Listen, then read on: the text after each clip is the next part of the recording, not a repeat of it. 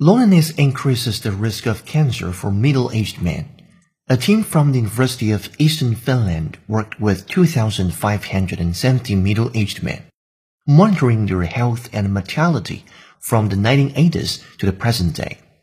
Over the course of the study, 25% of participants had developed cancer, with 11% of the Finnish men involved dying from the condition.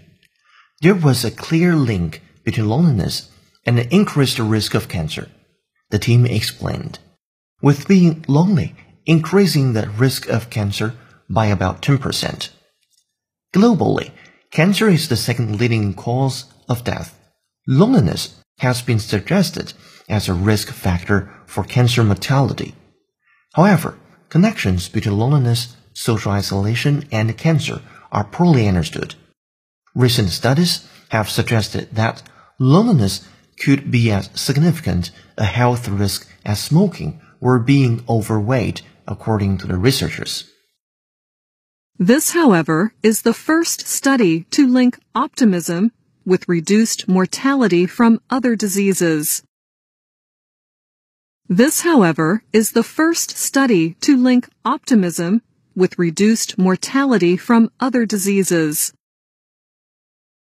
Some students angry about social isolation and online education demanded refunds.